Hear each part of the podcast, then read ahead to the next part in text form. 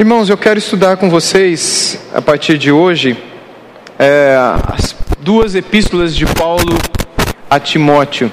E provavelmente estudaremos mais uma vez a epístola de Paulo a Tito também, essas que são conhecidas como as epístolas pastorais. Hoje, estudando a 1 Timóteo, eu pretendo ir uh, pelos dois primeiros capítulos com vocês.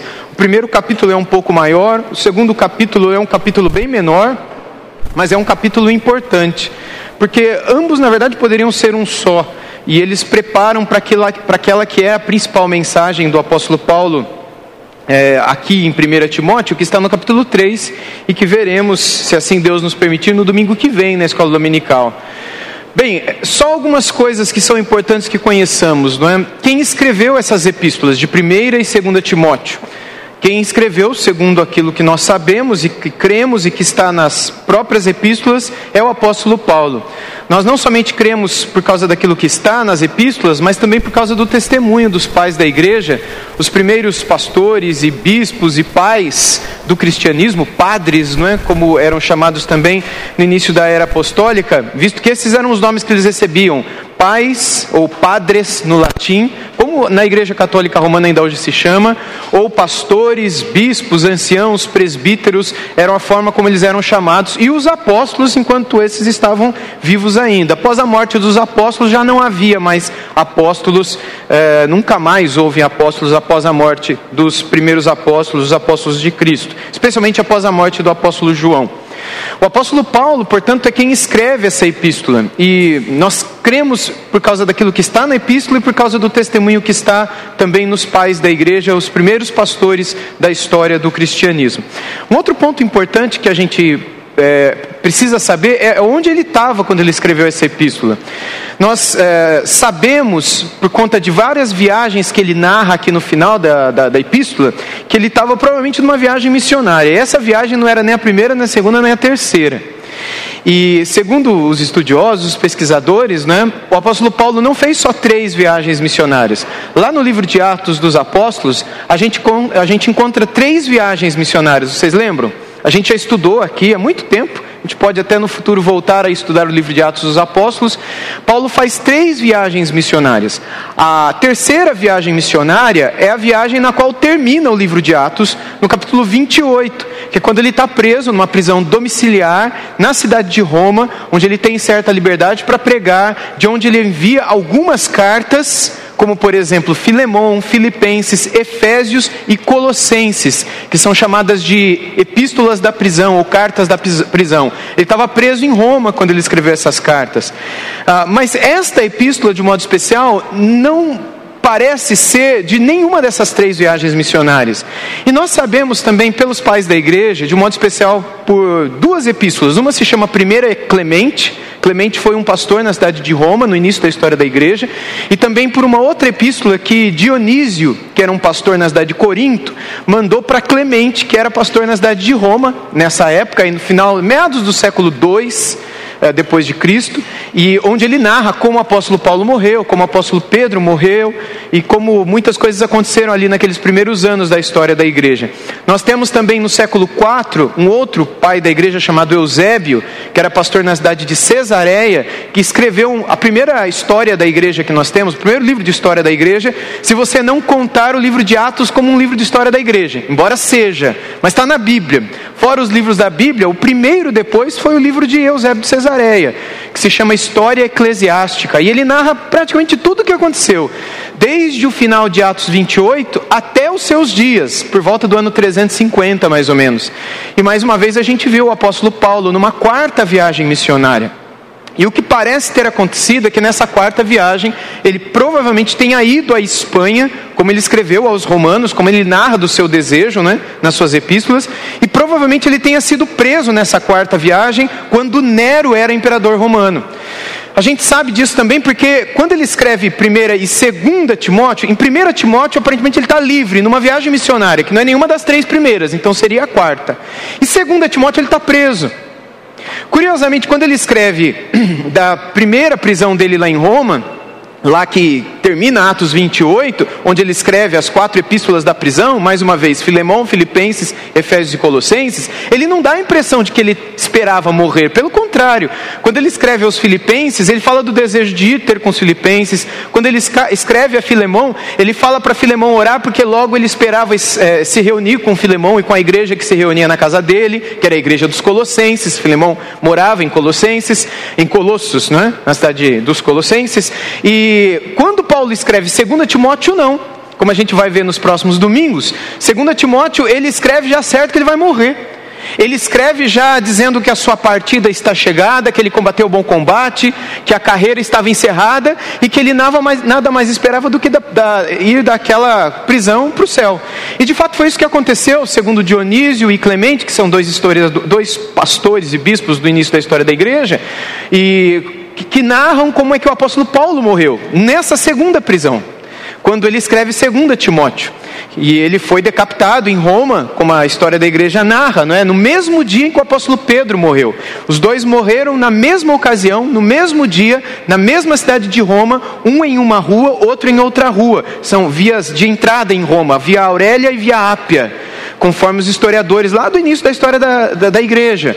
O apóstolo Pedro crucificado de ponta cabeça, o apóstolo Paulo decapitado. É, pouco tempo depois ele ter escrito 2 Timóteo. Logo, essas duas epístolas, tanto 1 Timóteo quanto 2 Timóteo, são cartas bem posteriores do apóstolo, que demonstram algumas preocupações que não estavam no início. A primeira, as, as primeiras epístolas que ele escreve, ele escreve no início das suas viagens missionárias, ou logo depois das suas primeiras viagens missionárias. A primeira viagem missionária, ele só na Ásia Menor, a parte sul da Galácia, onde seria hoje o centro da Turquia, lugar bem próximo de onde ele estava, que era Antioquia da Síria. Então imagina que ele estava na Síria, ele foi até meados da Turquia e já voltou. Na segunda viagem missionária, ele sobe um pouco mais, vai até o outro o lado mais oeste da Turquia, já chegando naquilo que hoje para nós seria a Macedônia, a Grécia, que era para ele também a Caia. A segunda viagem missionária será um pouco mais longa, a terceira também, e onde ele é preso e todas essas histórias estão narradas lá no livro de Atos dos Apóstolos. E essas viagens são viagens onde ele planta igrejas, ele começa trabalhos missionários, ele visita essas igrejas que ele plantou, ele sofre diversas perseguições, ele se preocupa com essas perseguições, ele narra de uma certa enfermidade física que ele obteve numa das viagens dessas, é, que muita gente acredita que foi o problema na visão, que o incapacitou de escrever as suas epístolas, a ponto dele ter que ter um secretário que escrevia suas epístolas para ele, né, enquanto ele narrava. Ele narra das várias prisões pelas quais ele passou, eh, na cidade de Filipos, por exemplo, onde o carcereiro se converte durante uma noite de adoração, né, de louvor, meia-noite, eles cantando ao Senhor.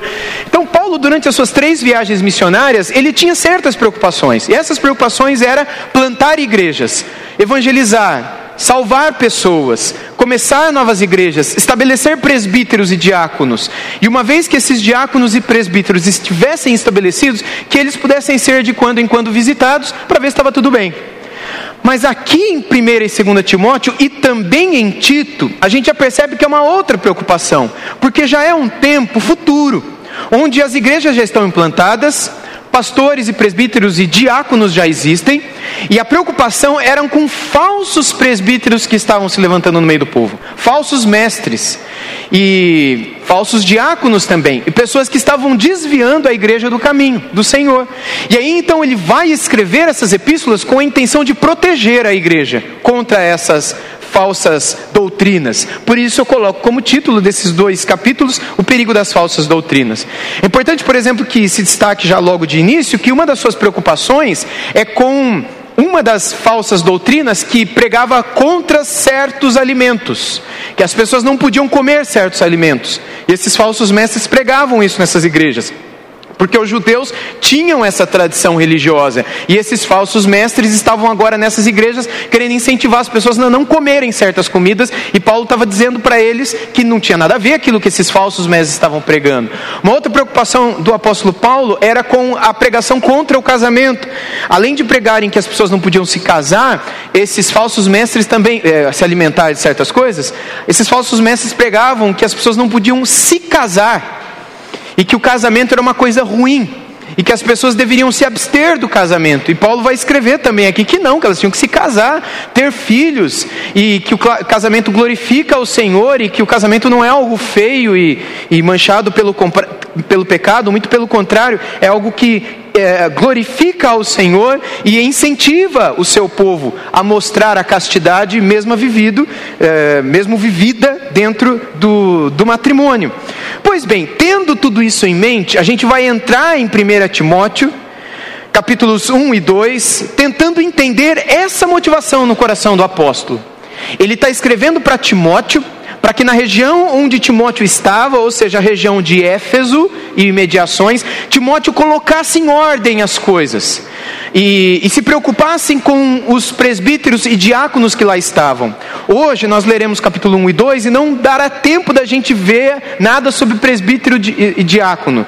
Eu vou deixar isso para domingo que vem, se Deus quiser, é isso que eu quero ver com vocês domingo que vem. E a principal razão dessa série é nós refletirmos sobre o papel dos presbíteros e dos diáconos nós ainda não temos um conselho diaconal na nossa igreja, mas os teremos até o final desse ano, e essa é a principal motivação de eu estar estudando essas epístolas com vocês a partir de hoje. Então vamos à leitura do texto, tendo esse pano de fundo em nossa mente.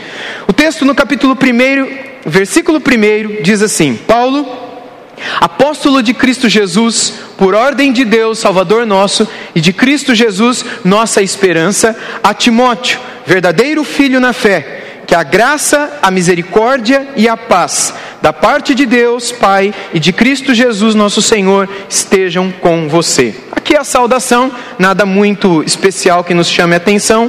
Paulo escrevendo para Timóteo, o desejo dele de que a graça, a misericórdia e a paz de Deus estivessem sobre ele. Verso 3: Quando eu estava de viagem rumo à Macedônia, pedi a você que ainda permanecesse em Éfeso para admoestar certas pessoas a fim de que não ensinem outra doutrina, nem se ocupem com fábulas e genealogias sem fim. Essas coisas mais promovem discussões do que o serviço da fé, de, eh, o serviço de Deus na fé. O objetivo desta admoestação é o amor, que procede de um coração puro e de uma boa consciência e de uma fé sem hipocrisia. Paulo ele vai demonstrar aqui já logo no início que ele escreve para Timóteo enquanto eles enquanto ele viajava para que Timóteo permanecesse em Éfeso e o objetivo era admoestar, admoestar, instruir, corrigir pelas palavras certas pessoas que estavam ensinando certas coisas que não deviam ou que estavam fazendo certas coisas que não deviam. Qual é o objetivo dessa admoestação? É o amor. E essas coisas todas devem nos ensinar também. Timóteo, como um presbítero, ele deveria admoestar. De que maneira? Em amor. Mas deveria admoestar. Um presbítero ou um diácono ou os oficiais, como eles são chamados, aqueles que são levantados no seio da igreja com dons para pastorear a igreja, são chamados de oficiais da igreja, biblicamente. A ideia desses ofícios que servem ao povo de Deus como instrumentos de Deus na liderança espiritual do povo de Deus é justamente trazer a paz à igreja. Enquanto os pastores eles tentam promover a paz por meio do ensino, os diáconos, eles tentam promover a paz por meio da, do cuidado dessas pessoas, por meio daquilo que nós encontramos lá em Atos dos Apóstolos, capítulo uh, 6, de um modo especial, onde um problema acontece no seio da igreja, uh, algumas viúvas estavam sendo esquecidas na distribuição do alimento, Tenta imaginar algumas pessoas dentro da igreja que dependiam de cestas básicas, por exemplo, e que eram é, contempladas quando os alimentos eram trazidos para os apóstolos para a igreja. Algumas delas, especialmente as viúvas dos gregos, elas estavam sendo esquecidas. E algumas pessoas reclamam para os apóstolos, e os apóstolos ali estabelecem aquilo não seria exatamente diáconos, mas seria um ofício diaconal. Porque o que nós encontramos é a preocupação em Atos capítulo 6 de, de os apóstolos, especialmente Pedro com Tiago, os dois apóstolos em Jerusalém, dizendo para eles que vieram trazer a reclamação: enquanto nós, pastores, nos preocupamos com o ministério da palavra e da intercessão, da oração, que vocês levantem entre vocês alguns homens que sejam assim, assim, assado. E aí ele diz o perfil desses homens e que Paulo vai dizer aqui em 1 Timóteo também. E eles vão cuidar das pessoas eh, enquanto esses problemas acontecem. Eles vão distribuir esses alimentos, eles vão se preocupar com as viúvas, com os órfãos, eles vão se preocupar com a paz na igreja.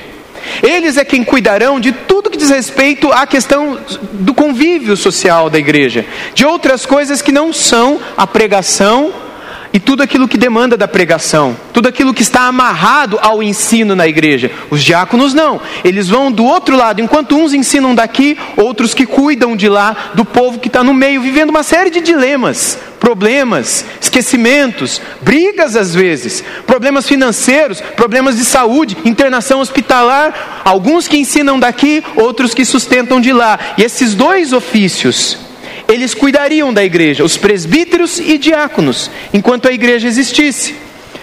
Toda a igreja tem presbítero e diácono, mesmo que a igreja não reconheça. Esta igreja tem diáconos, embora eles não sejam oficialmente reconhecidos ainda. Toda a igreja, para ser igreja, necessariamente nasce com presbíteros e diáconos. Não há igreja que exista sem que haja presbíteros e diáconos. Como eu disse há pouco, há algumas igrejas em que eles são reconhecidos, outras igrejas em que eles simplesmente servem sem serem reconhecidos com o título de diáconos. É normal uh, que isso aconteça, principalmente em contextos onde a ideia que se tem de diácono está totalmente diferente daquilo que a Bíblia ensina a respeito deles. E é muito comum isso em alguns meios uh, tradicionais hoje em dia. É, igrejas que optam por não chamar mais de diácono, por causa de outras igrejas mais antigas que deram aos diáconos uma visão totalmente errada a respeito deles. Por exemplo, de que o diácono é aquele que serve a ceia, ou o diácono é aquele que disciplina biblicamente, ou que o diácono é aquele que cuida da mesa do pastor, enquanto o pastor cuida da mesa dos. Algumas ideias que surgem no meio cristão e que não tem nada de bíblicas. E a gente vai falar mais disso no domingo que vem. A preocupação de Paulo aqui então é justamente essa. Parece que nas igrejas que ele plantou, algumas coisas estavam fora de lugar, e para botar essas coisas no lugar, era necessário que Timóteo fosse lá e desfizesse as falsas doutrinas que estavam sendo ensinadas, as falsas, uh, os falsos modos de se viver que estavam se vivendo dentro daquelas igrejas. Como é que se faz isso? Como é que se coloca a igreja no lugar?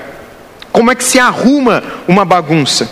Ele até diz aí o que estava causando essa bagunça, não é? Quando ele cita especialmente esses versículos 3 e 4, no finalzinho ele diz: a fim de que não ensinem outra, outra doutrina. E que outra doutrina é essa? Ele vai dizer: são pessoas que ficam se ocupando com fábulas e genealogias de, sem fim, que vivem atrás de discussões mais promovem discussões do que serviço de Deus.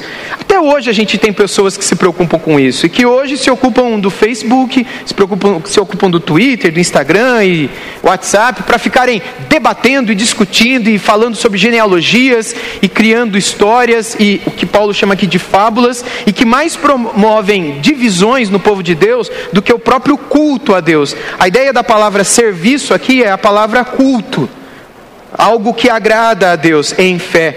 Por isso, Paulo vai dizer que toda a administração deve ser em amor, sendo feita com um coração puro, uma boa consciência e uma fé sem hipocrisia. Essas três coisas ele espera ver em todos nós: um coração puro, uma boa consciência e uma fé sem hipocrisia. E ele continua dizendo assim, a partir do versículo 6.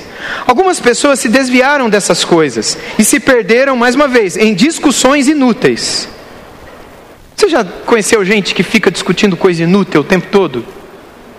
É, no meu, é, do, no meu meio é o que mais tem. É o que mais tem. Infelizmente é o que eu mais vejo.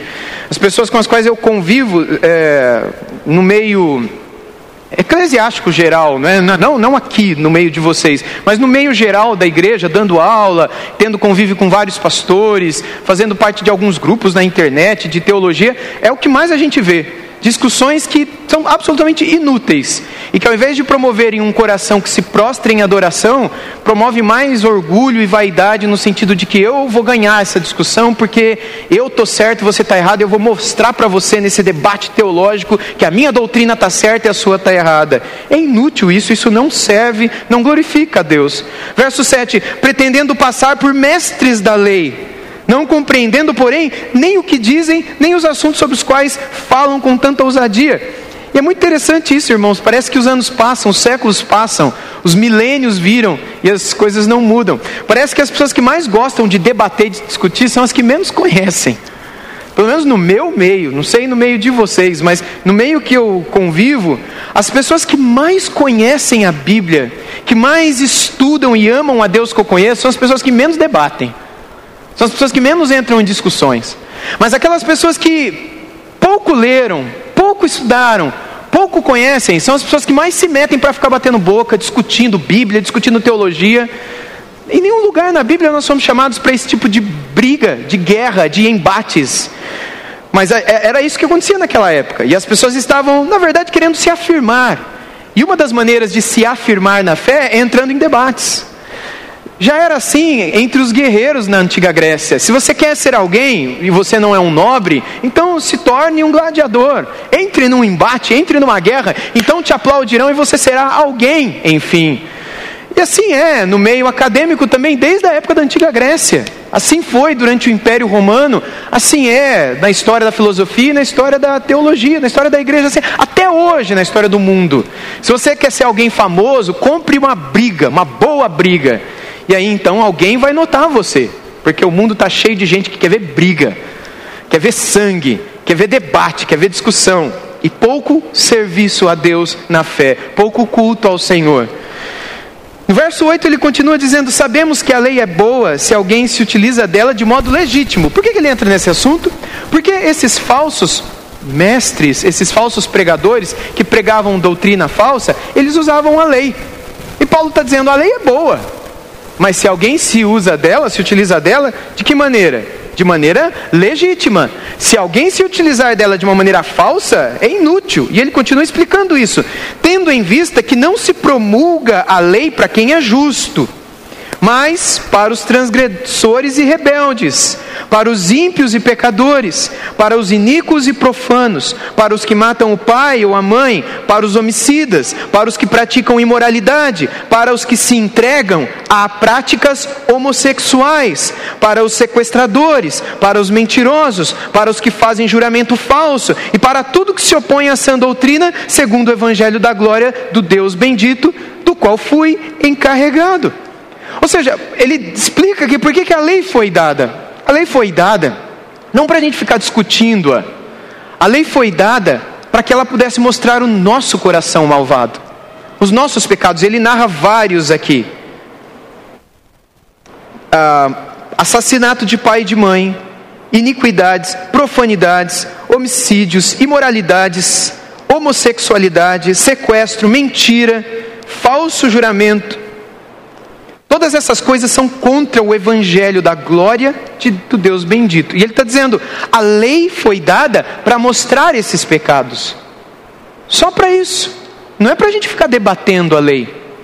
A lei, ela só é usada de forma legítima quando aberta para que nós vejamos quem nós somos nela. O que ela fala a respeito dos caminhos de Deus, da vontade de Deus, da minha vida com Deus.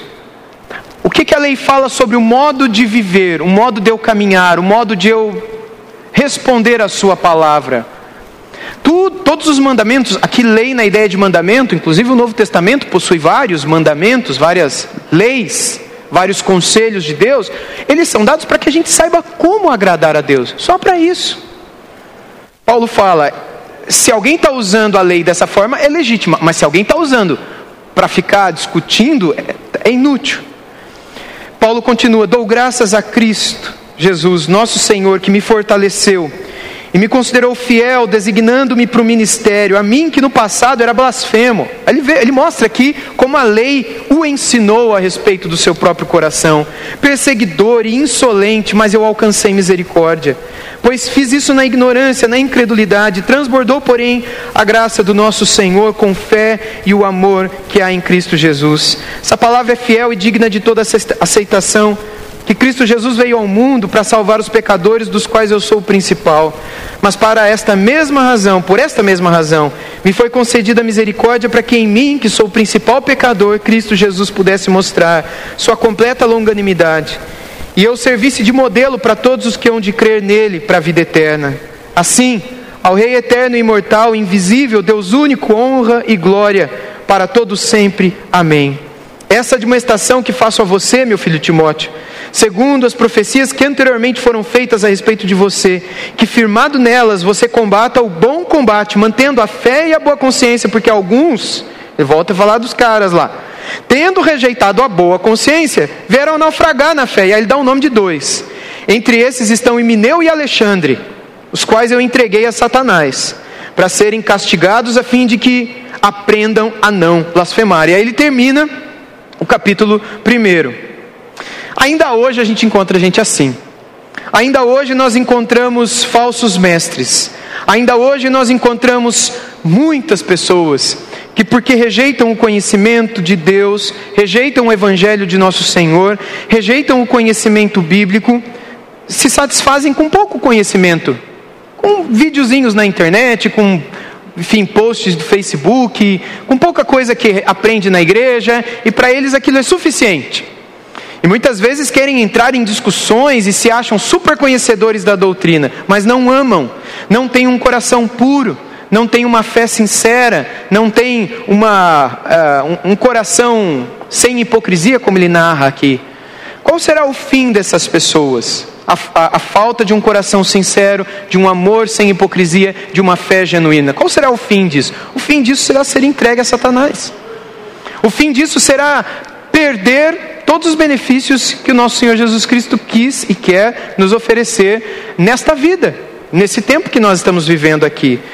É importante que a gente esteja atento a tudo isso, porque nós não estamos livres nenhum de nós, de cairmos como Imineu e Alexandre, citados nesta passagem, caíram também.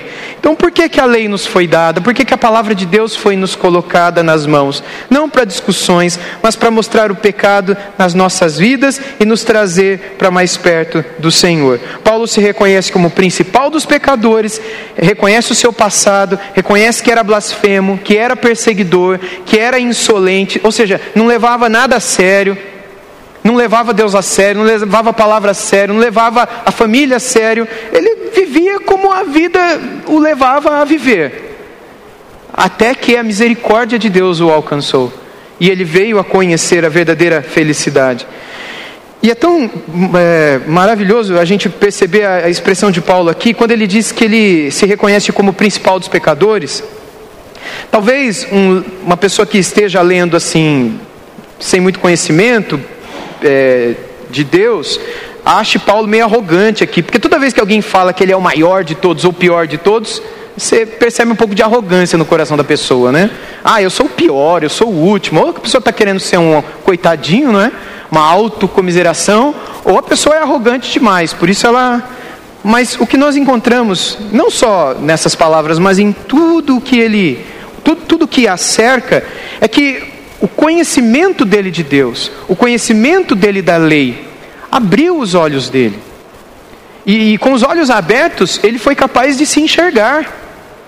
E eu já dei essa ilustração aqui outras vezes, e a repito mais uma vez: é, é a mesma coisa da luz, é a mesma coisa da lei. É, por exemplo, é, é, normal que as pessoas cometam certos delitos e ao final digam que não sabiam que aquilo era um delito. Não sabia que aqui, por exemplo, não podia passar nessa velocidade. Eu não sabia que tinha que parar em certo lugar. Delitos no trânsito, delitos dentro de casa, delitos na rua e outros.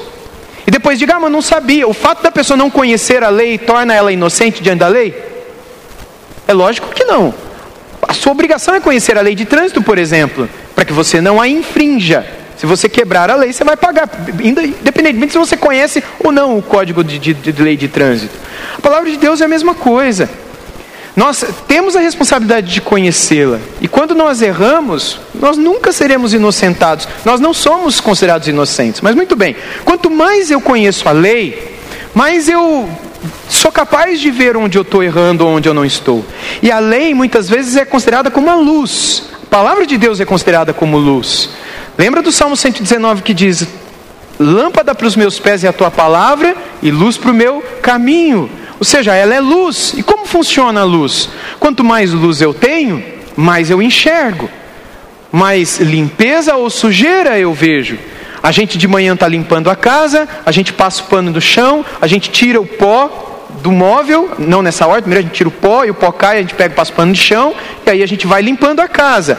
E aí de repente a gente abre a janela e a gente vê aquela fresta de luz entrar e a gente vê aquelas poeirinhas na, na fresta de luz.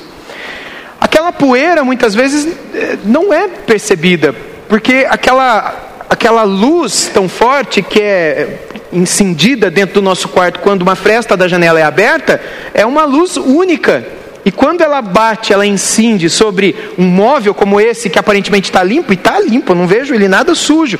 Mas se eu acendesse uma luz muito forte aqui, tão incandescente quanto a solar, nos primeiros raios de sol de manhã que batessem aqui, talvez eu veria uma poeirinha ou outra, algumas voando por aqui. Por quê? Porque eu estou vendo a luz. Quanto mais luz, mais coisas eu vejo, mais poeira eu vejo. Assim é com Deus também.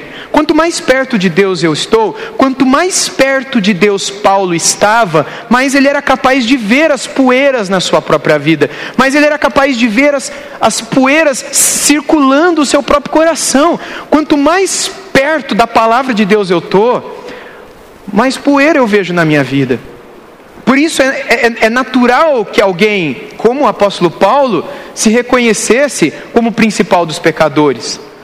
Um homem que foi inspirado para escrever 13 epístolas, 13 cartas do Novo Testamento. Alguém que estava totalmente mergulhado na palavra de Deus, estava sendo usado pelo Espírito para escrever a palavra de Deus. Era natural que esse homem se visse como o pior de todos, porque ele era capaz de ver cada detalhe daquilo que desagrada a Deus na vida dele.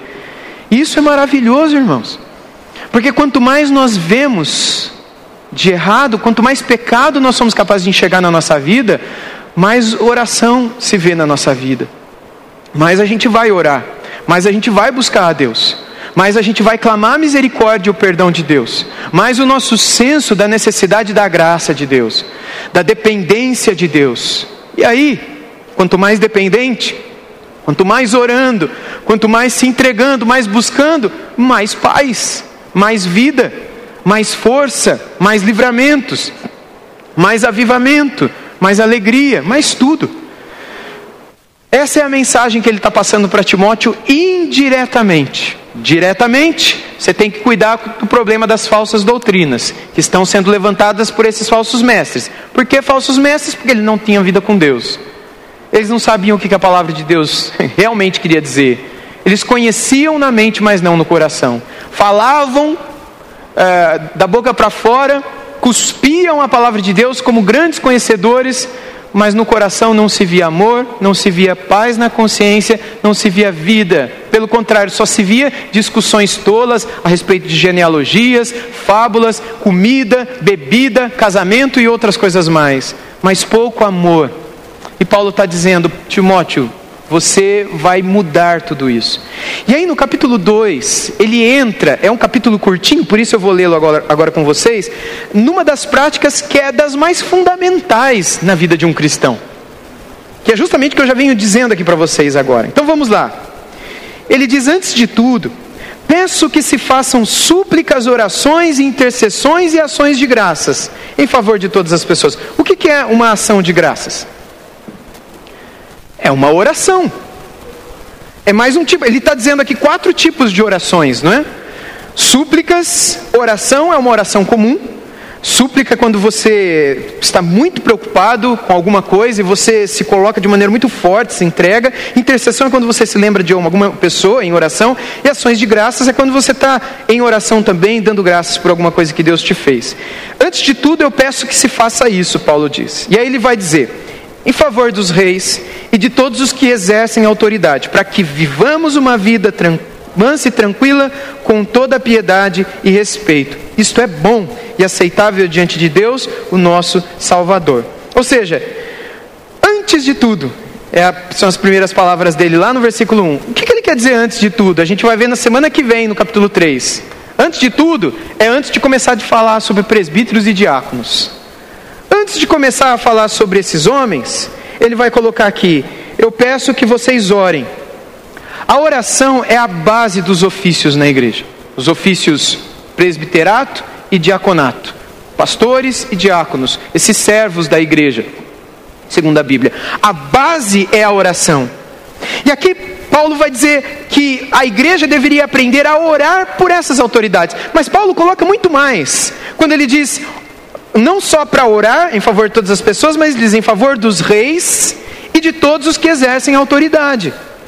Os reis seria hoje o presidente, os, aqueles que estão ligados a ele, e todos os que exercem autoridade. Esses todos aqui que exercem autoridade vai ter conexão com o capítulo 3, Quem são esses todos no exercício de autoridade? Não são apenas aqueles que exercem autoridades civis e governamentais, mas também aqueles, veremos no domingo que vem, que exercem autoridade espiritual. Faça oração por essas pessoas. Isso é bom e aceitável diante de Deus, que deseja que todos sejam salvos e cheguem ao pleno conhecimento da verdade, porque há um só Deus e um só mediador entre Deus e a humanidade, Cristo Jesus, o homem, que Deus a si mesmo em resgate por todos, testemunho que se deve dar em tempo oportuno. Para isto fui designado pregador e apóstolo. Afirmo a verdade e não minto. Mestre dos gentios na fé e na verdade. Quero, pois, que os homens orem em todos os lugares, levantando mãos santas, sem ira e sem animosidade. Da mesma forma as mulheres. Mas antes dele falar as mulheres, ele vai falar da mesma forma, mas ele vai acrescentar algumas coisas para elas. Ou seja, ele vai deixar claro que ele quer que eles façam isso o tempo todo em todos os lugares. É aquela ideia que ele cita aos Tessalonicenses do orar sem cessar. Essa é a sua vontade. E aí ele entra nas mulheres. Vamos ler todo o texto, depois eu volto explicando. Da mesma forma que as mulheres, em traje decente, se enfeitem com modéstia e bom senso, não com tranças no cabelo e ouro, pérolas e roupas caras, porém com boas obras, como convém a mulheres que professam ser piedosas. A mulher aprenda em silêncio, com toda submissão, e não permito que a mulher ensine, nem que exerça autoridade sobre o homem, porém esteja, porém, em silêncio, porque primeiro foi formado Adão e depois Eva. E Adão não foi iludido, mas a mulher, sendo enganada, caiu em transgressão. Mas ela será salva tendo filhos, se permanecer em fé, amor e santificação com bom senso. Paulo encerra depois de falar sobre o dever da oração Talvez junto desses falsos mestres estavam algumas mulheres que não estavam vivendo como Deus esperava que elas vivessem. E aí ele vai destacar aqui o que ele esperava dessas mulheres. Quando a gente vê palavras como essas, irmãos, é, que elas, é, opa, perdão, que elas se vistam com traje decente, se enfeitem com modéstia? O primeiro ponto aqui é o seguinte: Paulo não é contra mulheres se enfeitar, Paulo não é contra que elas se preocupam com seus trajes, não há nada na Bíblia contra a preocupação de se vestir bem. E o problema é quando falta o bom senso, esse é o problema. E o Paulo também não tem nenhum problema com ouro, cabelo, pérola, roupa cara, etc. O problema aqui é que naquele tempo, naquela região da, da Grécia e também da, da Ásia Menor e Macedônia e Roma, era muito comum que as mulheres elas é, é, fossem aplaudidas e bem recebidas na sociedade à medida que elas se enfeitavam e se empiriquetavam e se mostravam, sabe, com roupas e trajes e tudo mais. Não tem nada de errado com isso. O que Paulo está dizendo aqui é a principal preocupação de vocês, mulheres cristãs, não erem ser vistas pelos homens e serem lembradas, tipo, daqui 50 anos, quando vocês estiverem mortas, vocês que estiverem mortas daqui 50 anos, como é que vão lembrar de você? Ah, aquela mulher era uma mulher que se vestia bem. Essa é a lembrança que você quer que as pessoas tenham de você? Essa, esse é o combate de Paulo aqui. Que as pessoas não se lembrem de vocês por vocês serem pessoas que o tempo todo estão preocupadas com isso, mas que elas se lembrem de como vocês eram ah, nas boas obras, como vocês eram na profissão da sua piedade, da sua vida com Deus. Isso é o mais importante. Ah, ele vai ensinar então que elas devem ser piedosas, que elas não devem ser como mundos, como mundo, que elas não devem ser como homens, nem quererem ser como os homens. Essa é a razão dessa palavra. A mulher aprenda em silêncio com toda submissão, talvez por uma espécie de guerra que havia naquele tempo, em que as mulheres queriam ter o seu lugar como presbíteros também na igreja, ou seja, serem pastoras, coisa que até hoje existe dentro do cristianismo, mas é algo combatido por Paulo desde aquela época. Biblicamente não existem pastoras, biblicamente, pastora não é algo bíblico, nem bispa, nem apóstola, nem apostila. Nada disso é bíblico, e naquele tempo já haviam mulheres querendo tomar esse lugar, e ele vai dizer principalmente para Tito, qual é a função da mulher e que ela é tão importante quanto a do homem, mas com funções diferentes. Assim como tem o Pai, o Filho e o Espírito Santo, nenhum é melhor do que o outro, mas são funções diferentes. Assim o homem e a mulher também possuem funções diferentes. Na questão do ensino, o ensino dentro da igreja, ele é dos homens. Que homens aqui? Não é do marido da mulher, mas é do presbítero da igreja. esse é o ponto de Paulo que ele vai colocar melhor no capítulo 3. A autoridade aqui, nem exerça autoridade de homem. Que homem é esse? São os presbíteros da igreja. De um modo especial, o presbítero mestre, o pastor mestre, como ele fala lá em Efésios capítulo 4, é, eh, da igreja. E que ela não exerça essa autoridade. Ou seja, biblicamente falando, Paulo está colocando em 1 Timóteo 2,12 que é absolutamente proibido uma igreja ter uma pastora mestre. Absolutamente proibido. E ele conclui depois dando a, a citação de Adão e Eva, simplesmente para mostrar essa questão das funções, dos papéis e da autoridade, vai lembrar e exemplificar aquilo que aconteceu no Éden e conclui com esse verso aqui que, embora seja muito mal compreendido, ele é muito simples de ser compreendido. Ele diz: "A mulher será salva se permanecer em fé". Isso daqui é um parênteses. A ideia é enquanto a gente não pode perder isso de, de, vista. Enquanto ela tem filhos, e ele vai voltar a esse ponto da mulher ter filhos mais tarde, e eh, depois a gente vai falar sobre o papel dela como mãe e como esposa, mas enquanto ela tem filho, a mulher será salva, ela vai ser piedosa, vai ser reconhecida por essa causa, se ela permanecer na fé, no amor, na santificação e com bom senso. Lembra que ele falou isso no capítulo 1 e no capítulo 2 para os homens? Lembra que ele falou que era porque faltava bom senso, faltava amor, faltava fé, faltava santificação naqueles falsos mestres que eles iam para o inferno, e que ele entregou dois, o Emineu e o, e o Alexandre, para Satanás? Ele está dizendo às mulheres a mesma coisa. Elas vão ser salvas sim, mas se elas permanecerem na fé, no amor, na santificação e no bom senso, enquanto viverem como mulheres de Deus e não como mulheres que querem exercer algo que Deus não deu a elas para exercerem. Bem, assim ele termina o capítulo 2, fazendo uma espécie de introdução para aquele que será o papel dos pastores, dos diáconos e das diaconisas, no capítulo 3, que é o que a gente vai ver no domingo que vem.